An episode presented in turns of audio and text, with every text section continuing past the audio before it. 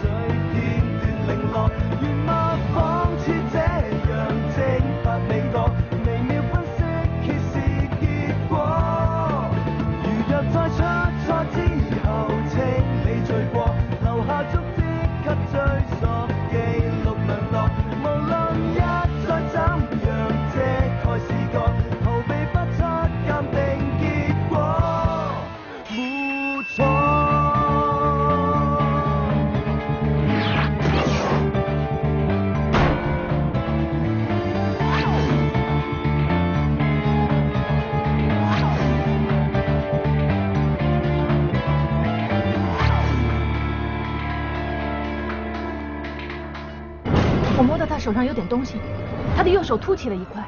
凶手右手手指关节凸起，医学上叫扳机指。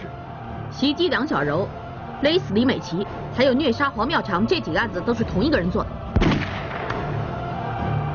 Jason，Jason，我不会让他抢走你的。我从来都没有喜欢过你，你是不是疯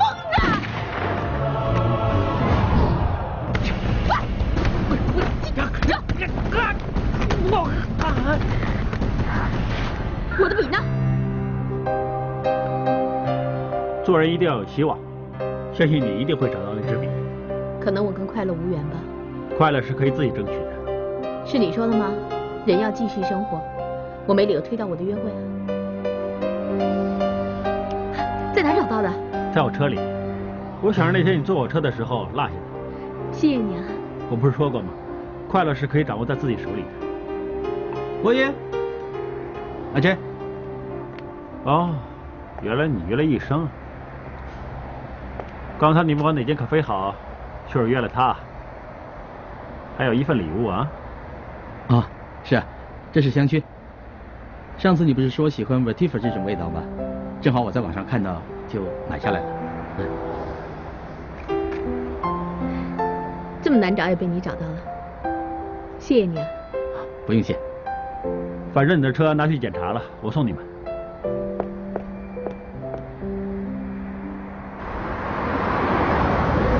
刚才我跟你说那间咖啡呢，它的 donuts 和蛋糕呢全都是自制的，环境又清静，我觉得聊天最合适了。聊什么天啊？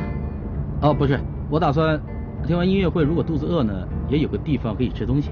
对了，音乐会票多少钱？我给你啊。哎，不用了。那你请我听音乐会，一会儿吃饭我请啊。不用一人请一次，算得这么清楚吧？我在英国的时候习惯了 A A 制嘛。哇，如果真的要算得这么清楚，那一会儿你请我吃饭，晚一点呢，我就要请你吃宵夜自助餐了。哪有吃宵夜自助餐的？要不要订位子啊？你以为我说真的？看来你并没有什么幽默感，要不要回英国再进休息啊？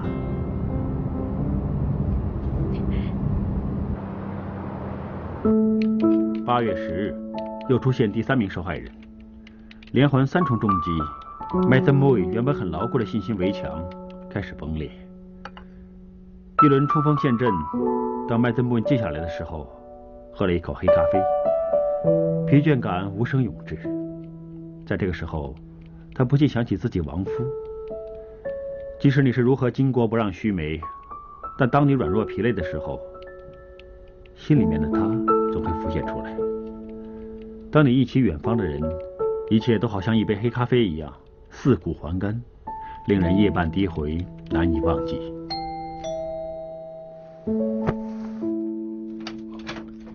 哎，我就猜到是你，千挑万选还是要选来我这儿喝咖啡呀、你用不着这么说我吧。哎，国英呢？听完音乐会说累了，就送他回家了。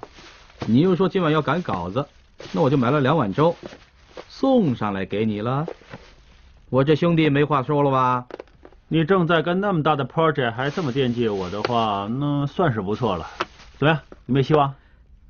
希望那就一定有啊，但是要花点时间而已。但是他那边呢，好像实行英国制。我知道，但是我们已经回归祖国这么久了，早晚要实行中国制的。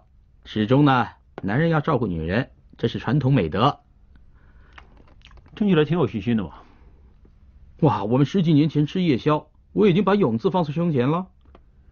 你勇往直前呢，是对的。我也告诉你，如果有一天你真碰钉子的话呢，我这个大门呢，永远为你而开，随时欢迎你回来我身边啊。彼此彼此。我说你呀、我也是说你。已经死了两个人，差点连麦登江也出事。三件案子总不会连一点头绪都没有。可不是，跟了这么久，还以为会有点头绪，谁知道现在 Ricky 那条线也断了，气死人了。舒言，那边真的查不出什么吗？可以验的已经验了，暂时没有新指向。哎呀，我拜托你们了，不要每个人出来都像出殡的样子，好不好？我们就算不信自己，也要信我们的头。就是啊，麦德妈呢做事那么精明，怎么会有破不了的案呢？只是时间的问题。嗯，妙娜说的对，我们应该乐观点、积极点。自信这玩意儿应该放在自己这里，难道放在罪犯那儿？对，我姐姐呢经常会说这句话：天网恢恢，罪犯呢不会永远这么幸运的。对了对了，嗯好了，大家不要愁眉苦脸，出来喝东西要开心点嘛。来，干杯，都干了，干杯！干杯，玩的干！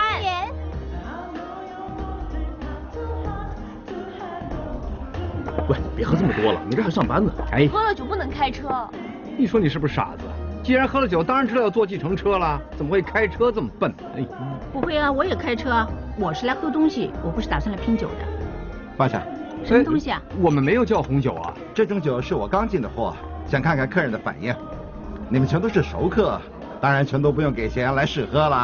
啊，老板这么说，那我们就不客气了，谢谢大家帮忙试试酒吧。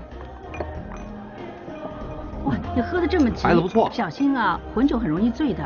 我会醉，哼！你问问他们吧，我的绰号叫什么？快告诉他。我们真的不知道。是什么呢？我的绰号叫酒漏斗，从来不会喝醉的。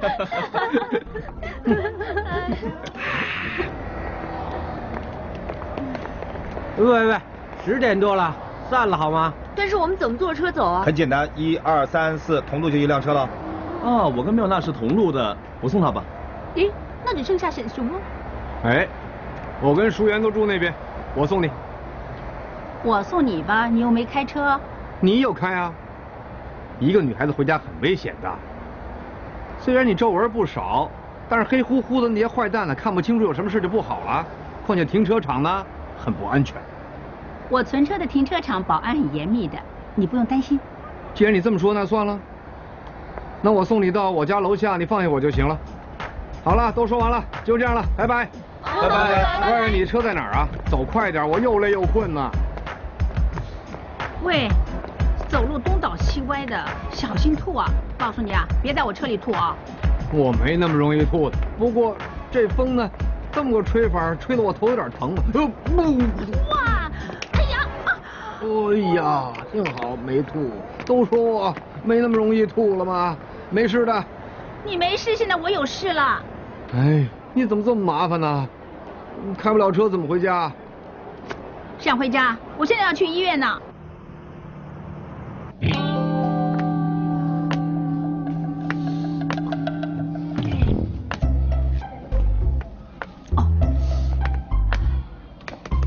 喂，啊早啊！不好意思啊，刚才敷药的时候呢，我叫的那么大声，没吵着你吧？哦，没有。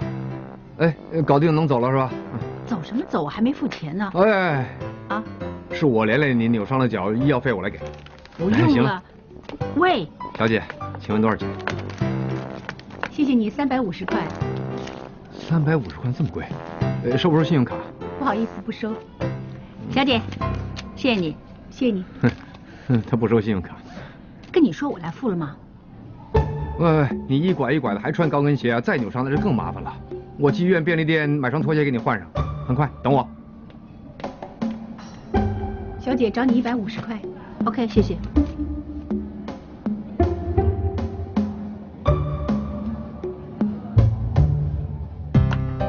换上吧。哇，是不是觉得我很细心、很周到啊？你的脚裹得像粽子一样，当然要买男装拖鞋，你才能穿得进去。你不会要我穿着这么难看的拖鞋出去吧？你看我这一身打扮，跟这双鞋呀、都不配吗？现在大半夜了嘛，那些几千块一双的高贵拖鞋商店全都关门了，你要配好一套也不是不行。等明天开门喽，开门就买一双给你喽。现在无路可选，就有两条路啊，要么等，要么走，你选吧。那走了。这不就结了？其实这种鞋呢，穿起来很舒服，穿一会儿呢你就习惯了。喂，不是说走吗？你怎么还不走啊？你不是打算让我来背你吗？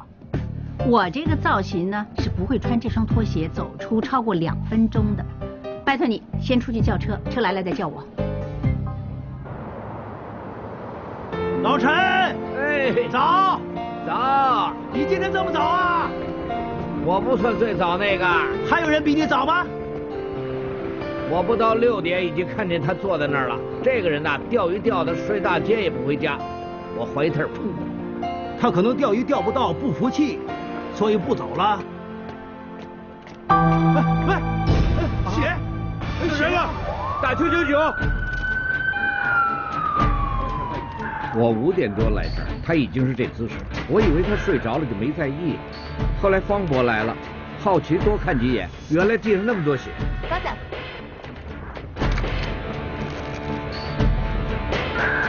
麦德妈？什么情况？这人陈博早上五点多发现死者，开始以为他在睡觉，后来发现地下有一滩血，就报警了。怎么样？有什么发现？在鱼缸跟凳子上面呢，找到几个指纹，但是死者的衣领跟脖子上面却没有找到任何指纹。估计凶手行凶的时候应该是戴着手套，所以踩到的都是死者的指纹。我们要回去比对后再确定。谢谢。血迹呢集中在死者的前方，相信凶手呢是从死者的背后行凶。谷医生，能不能确定死亡时间和死因？如果照肝温来看，死亡时间应该在昨晚十一点到一点。但是他脖子上有一条很长很深的伤痕，应该是被割断喉咙，导致大动脉失血过多致死。Madam，我们在死者的斜挎包里找到一张身份证，没手机，没钱包。看起来像是劫杀呀。死者只是来钓鱼，按常理身上应该不会带很多钱。就算凶手真的是等钱用要抢劫，死者体型这么健壮，应该不会选他来下手。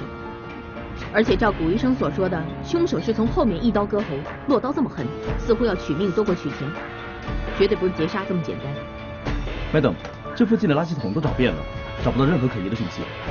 凶手没有留下凶器，要么就是包着带走，再不然呢就扔进海里，一了百了。找挖人。Yes, Madam。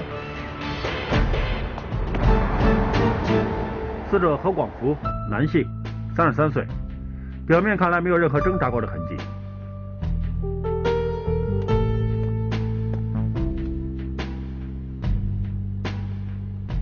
致命伤是前颈大动脉被割断，失血过多致死。伤口有十七公分长。但是死者这么强壮，不可能遇到袭击一点反抗都没有，轻易被人制服啊！用紫外光照照。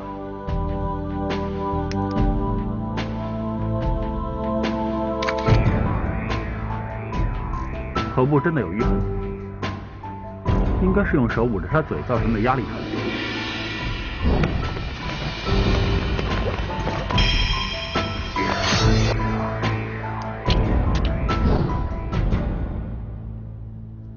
照这么看来，凶手有可能用哥罗芳迷晕死者，等他们有了反应才下手。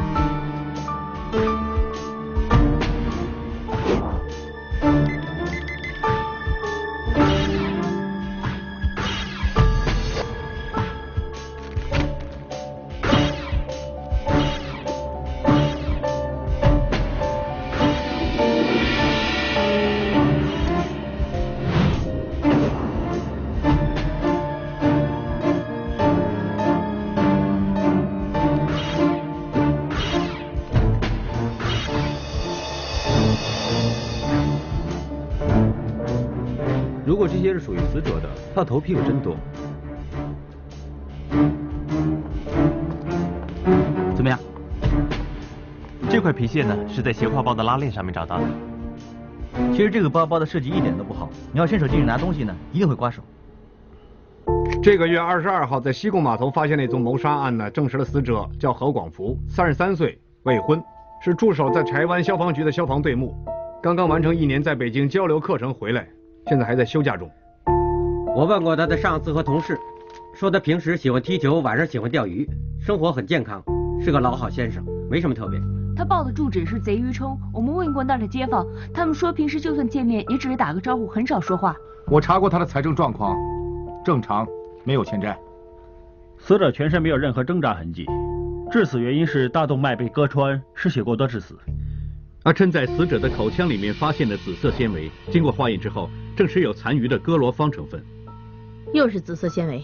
没错，我们把这条纤维跟上次在九龙城被杀的聋哑女子李美琪身上发现的紫色纤维做过比对，无论成分和纺织密度都是一样。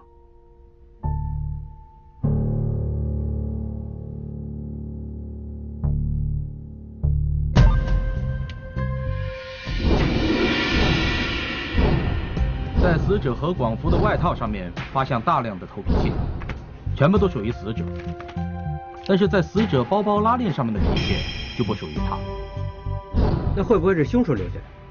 有可能，因为在包包里面，除了在暗格里发现死者的身份证之外，没有找到手机或者钱包之类的财物。这块皮屑可能是凶手伸手进死者包包拿他财物的时候，被包包拉链刮到留下的。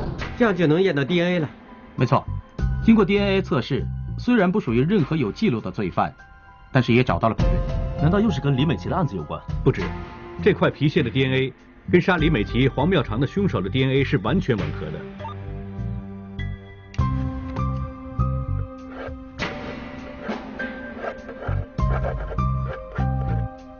就是说，这三个案子有可能是同一个凶手做的。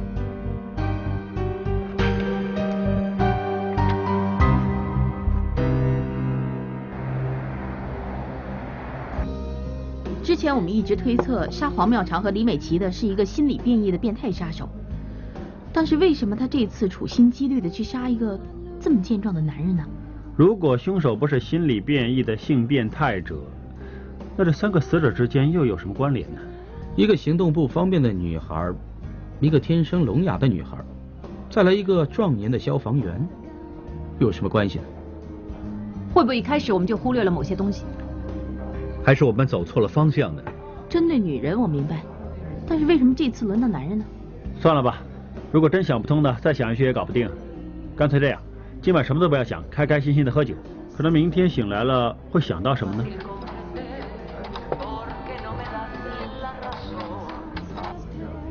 喂，幸好是同场现差，要是换了我是小柔呢，一定会以为高 Sir 你金屋藏娇，一格两卖。那个就是你，小柔，我们要不要给这首歌买个铃声版权呢？啊？花钱买铃声版权，不如多叫几瓶酒，灌醉一生，不让他乱说话更好。谢谢你。对呀，有些事呢不要先入为主，好歌呢喜欢听的人一定多。看来有什么事我好像不知道哎。哦，这个铃声呢是一首西班牙歌，是他们两个的爱之歌。你真鸡婆啊！是不是想到了什么？我们似乎真的忽略了什么。阿琛说的对，连环杀手这件案子，我们真的先入为主了，以为整件事情只有一个可能性。那我们在死者李美琪和小柔身上找到了碎头发，所以我们直觉就以为凶手是一个发型师。于是呢，我们就去查发型师 Vicky，但是查他的时候，他又有不在场证据。他简直就不是人！上个礼拜三晚上说要给我庆祝生日，他还约了我去大屿山呢，还骗我借他二十万开发型屋，他贱的连酒店钱都要我付啊！这可以证明我没有杀过人了。就像我们用了那首歌做电话铃声，所以当铃声响的时候，你们会以为我们电话响，连我们自己都以为是，但其实那首歌没有版权，我们能用，别人也能用。就是说，我们一直以为凶手是发型师，就先入为主以为是 Ricky，其实可以是一个跟头发有密切接触的行业。我们犯这个错误呢，是因为我们一直以为李美琪遇害那天剪完头发。碎头发是他带来的。谁知呢，那个凶手，凶手杀他的时候呢，就沾上了碎头发。后来呢，小柔跟凶手纠缠的时候，碎头发呢，就到了小柔那儿。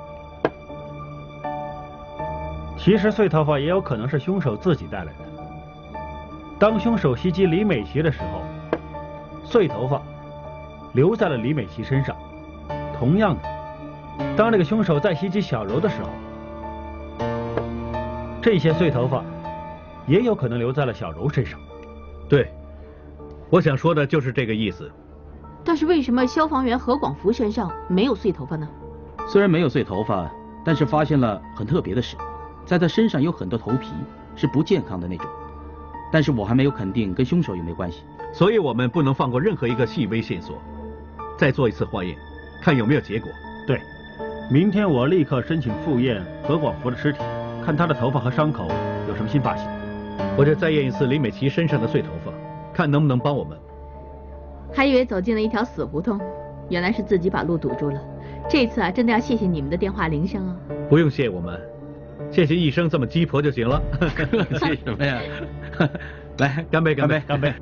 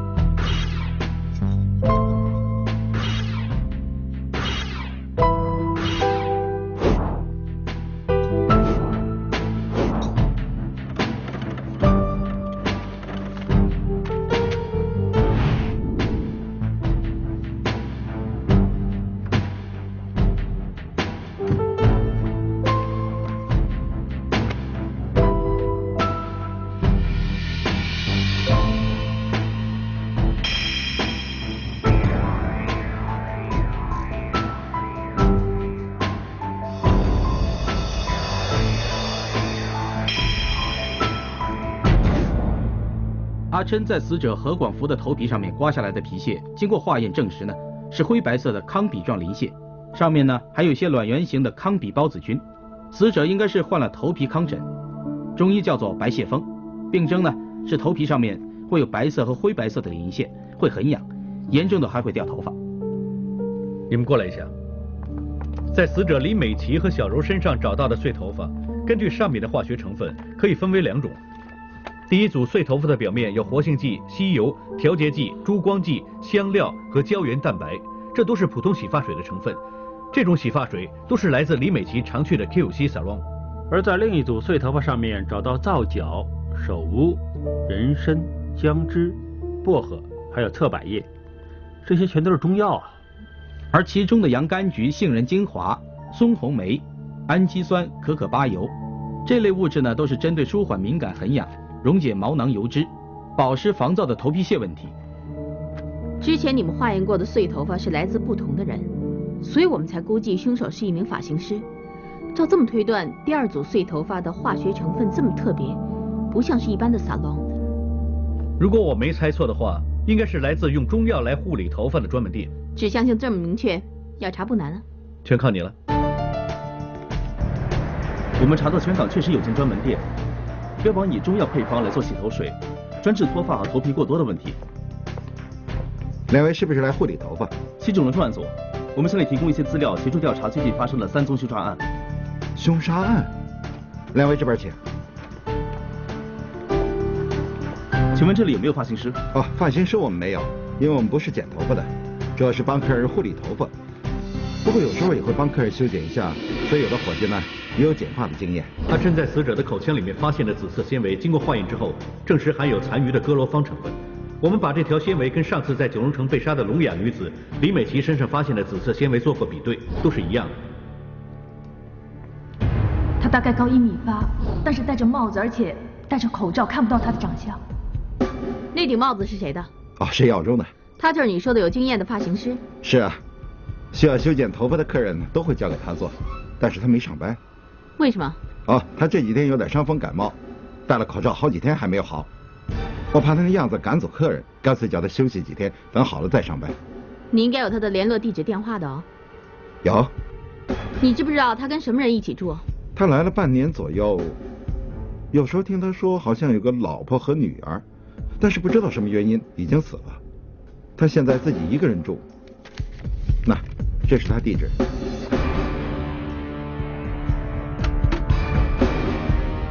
仔细看看。是。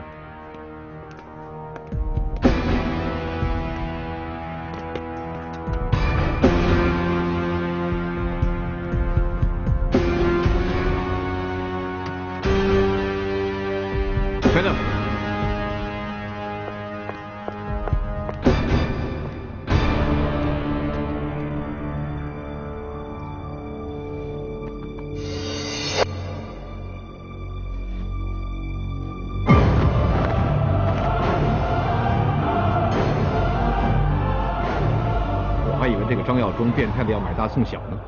要尽快把他找出来，我怀疑他精神有问题。放这种假人在家里还睡在一起，想起来都觉得可怕。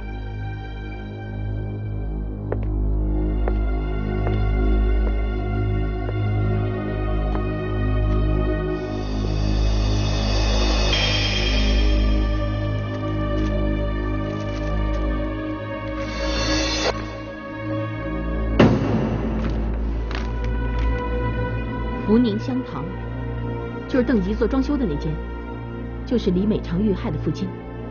是啊，还捐了五百块香油钱，这个变态佬真的要求神保佑啊！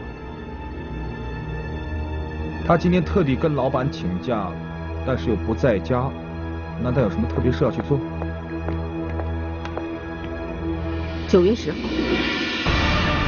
是不是李美长遇害那天？是。二十六号就是今天。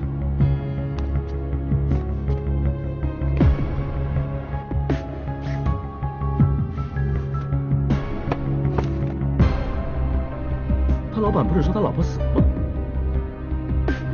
我知道去哪儿找他。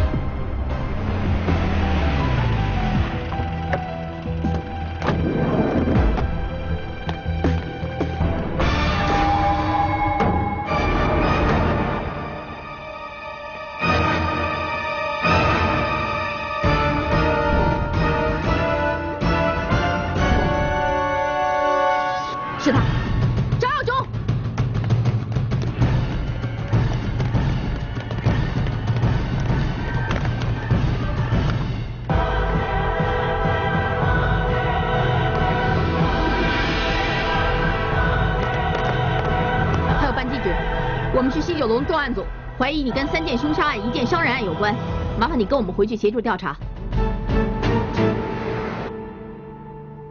张耀忠先生，你在今年的九月十号下午七点钟到九点钟这段时间，你在哪里，在干什么？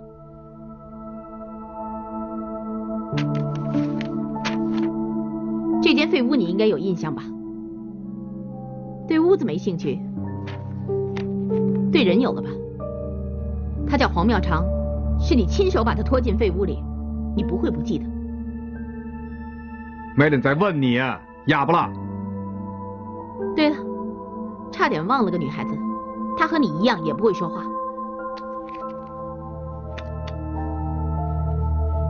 李美琪，你跟她相处的时间虽然不长，但是你对她做的事，你应该记得吧？我告诉你，就算你现在不说，做了活体取证，DNA 报告一出来，我们自然就会知道真相。你最好跟我们合作。Madam，我先去做事了。嗯。Madam 吗？高 Sir，小姚知道你把疑犯抓回来了，我陪他过来看什么情况。疑犯认罪了没有？是不是就是他？从抓到他那一刻开始，到现在还没有说过一句话，我也没办法。刚才已经取了他的 DNA，现在只好等报告出来。如果跟之前那三个凶杀案的 DNA 吻合的话，我们就可以立刻起诉他。但是 DNA 报告最快也要几天才能出来，在这段时间做不了什么。Madam，我们找到疑犯张耀忠的资料。看他这一年里面遇到的事，真的很惨。难怪他这么变态，放两个假人在家，当是老婆和女儿。一个人经历重大事故，可能会令他成长，但是也有可能会令他钻牛角尖。我不知道张耀忠背后的故事，但是不管怎么样，这个故事只可以帮助我们了解他的行为，而不是谅解他的罪行。有了他这些资料，我知道怎么去打开他的嘴。Madam，我也很想知道这个疑犯为什么喜欢选残障人士下手。我们能不能在控制室看你审问？没问题。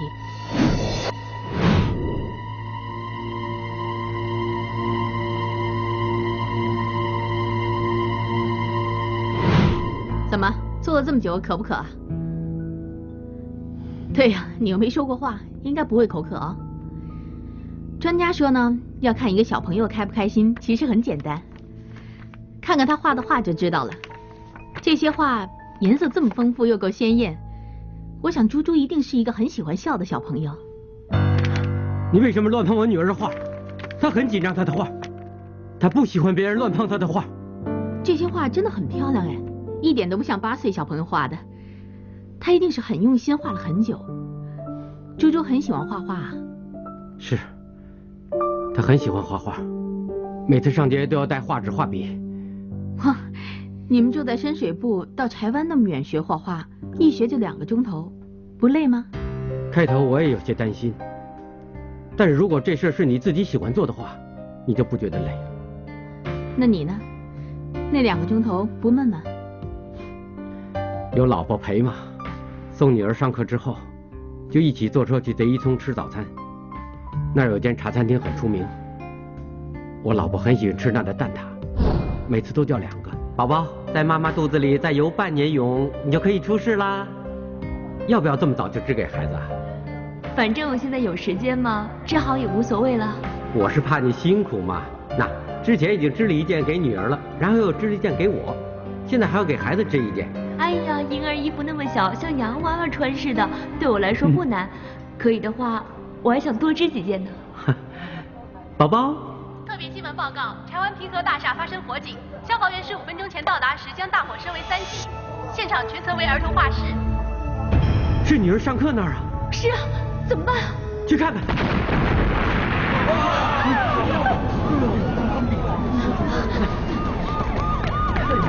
哎呀，这是火啊！我女儿还在上面学画画，你快上去救她！是啊，她才八岁，阿哥。消防员上去救人了，你不要这么担心。你让我上去吧。真的了，救出个小女孩了！救到了！猪猪，猪猪，猪猪，猪猪，猪猪，是啊，妈妈在这儿，不要怕啊！阿嫂是我女儿，女儿，不要怕。孩子腿是残废的。阿宝，你不是跟我女儿一起上课吗？我女儿呢？阿 Sir，阿 Sir，我女儿呢？她已经获救了，还是在上面啊？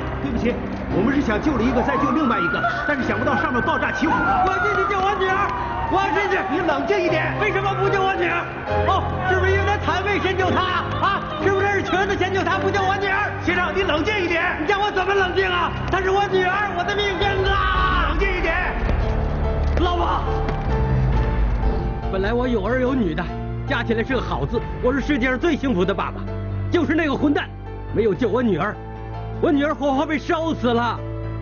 我老婆为了女儿那件事，天天都哭，后来还得了抑郁症，看了医生，医生开药给她吃，但是她又怕药影响胎儿，吃了一半又停了。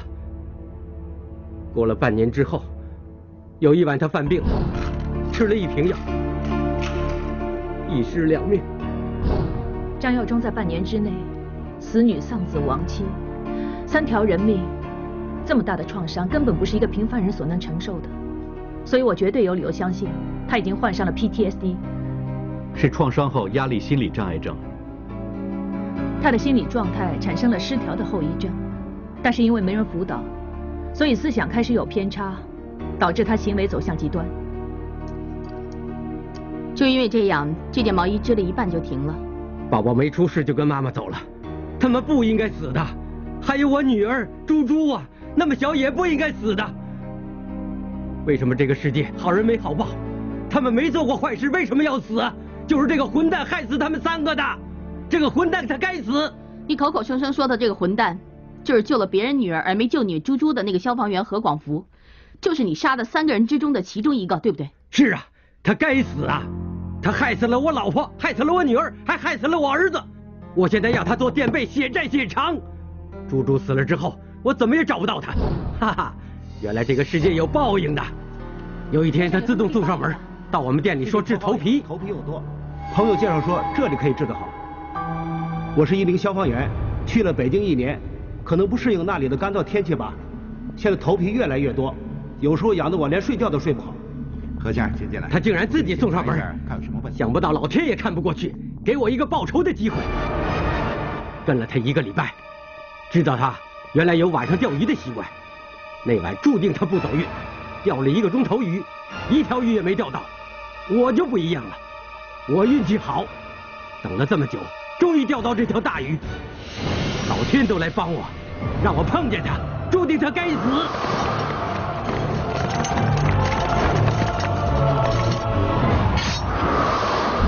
你为了报仇而杀死何广福，这一点我可以理解。但是另外那两个女孩呢？行动不方便的黄妙长、聋哑人李美琪，这两个人跟你毫无关系，没有害过你的家人，为什么你要杀死他们？手段还这么残忍？他们全都该死。就说坐轮椅那女人。连人带椅撞在人身上，这跟在街上开车撞人有什么分别啊？他干脆死了算了。我记得那天是九月十号，是猪猪的死忌。我刚刚办完他出来，就看见人家一家三口开开心心的去逛街。本来我也可以的，我还一家四口呢，比他们还开心，比他们还幸福。可是现在，只剩下我自己一个人孤零零的。人家女儿吃雪糕，我女儿呢？吃元宝蜡烛香啊！喂，你看着我干嘛？他的轮椅撞了我，才撞到你的。你有没有搞错啊？没腿就别上街嘛，碍手碍脚的。你说什么？老天也替猪猪不值，所以特地送个人给我，用来祭他，让他好过一点。我看到坐轮椅的女孩，我就立刻想起。跟猪猪一起学画画，后来被那个混蛋救出来的阿宝，我很生气，为什么他可以没事，但是我的猪猪就要死？我越想气越不顺，就偷偷跟着那个女孩。那个女孩去菜市买了菜，我就远远跟着她。没多久，我就看见之前那个男人，连那个男人都想杀他，一脚把他踢倒，但是还不够狠，没杀他，就掉头走了。怕什么？他不行。还有我呢，让我来吧。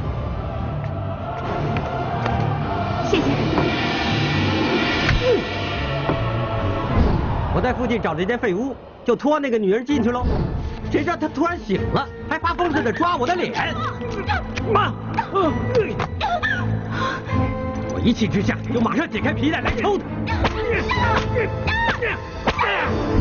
那个男人说的对。像他这种人真是害人又害己，害得我失去了儿女，失去了老婆。他们把我害得这么惨，我现在要他们尝尝什么叫惨，什么叫痛苦。我就要他偿命。你也很残忍呐，这样对一个不良于行的女孩。残忍！我现在失去了女儿，我老婆和儿子都死了，我现在家破人亡啊！残忍！是谁对我残忍呢？就是这种人了。他们个个都该死，他们个个都该死。PTSD 这个病。患者可以在大便之后的几个月甚至几十年才会并发，而他们的创伤记忆就会储存在程序记忆里面，就像张耀忠这样，他因为看见邓吉踢倒黄妙长而触发这个病，从而引致这么凶残变态的行为。邓吉这脚踢得真够重，不但间接累死黄妙长，还直接把张耀忠的心魔踢出来，好端端害死两条人命。张耀忠已经是完全的心理变异，对他这种人。根本就不可以用正常的心理去推测。如果这次抓不到他，真不知道还有多少个受害者。你觉得黄妙长撞到人，他做错事你要杀他？那李美琪呢？你为什么要杀他？他自己找上门，要死不让他死啊！要不是他过来问我路，拿张写好地址的纸条给我看，我还不知道他是个哑巴。还有被你打伤的那个梁小柔呢？他不过是见义勇为想救人，难道也错了吗？他错在鸡婆八卦喽。自己冲过来赔死，他的手残废的，这种人干脆死了算了。不过这个八婆走运，刚好有个收破烂的经过救了他，要不是那晚他早就死了。你失去的家是很惨，可是谁也不想啊，那些都是意外。但是你这样乱杀人是蓄意是人为，你真的觉得你自己没做错吗？没有，这种人个个都该死，留在世上害人又害己。我绝对没有做错。我开始有点明白，其实心理变异会有迹可循。就拿张耀忠为例，他选的下手对象其实有共通点，有原因。只要我们知道他们心理变异的原因，加以剖析，其实可以推测出来。你现在说的，已经不是一般吉凶的技巧认知，而是属于犯罪心理描绘的范畴。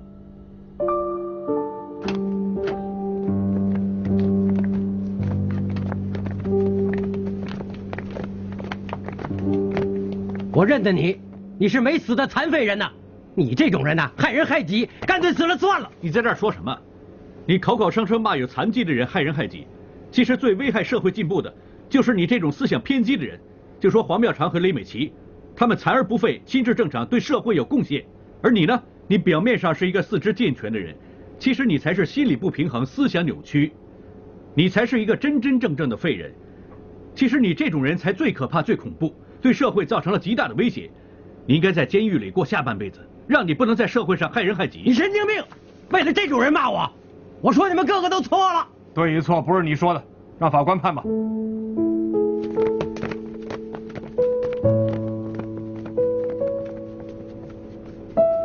我没事，不过我觉得人的心理真的很奇怪，只不过小小的误差，就把整个世界观颠倒了，把所有是非黑白也颠倒了，甚至于杀人放火。他们也会觉得自己没错。你说的是犯罪心理学里面的罪犯心理剖绘，这是一个非常深奥的课题。所以我们平时跟罪犯斗智斗勇也不容易啊。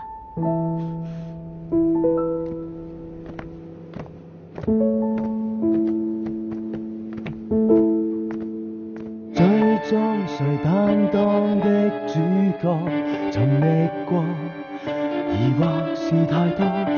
给谎言装饰多好看，如幻觉，谁像被骗吗？线索越天网盖尘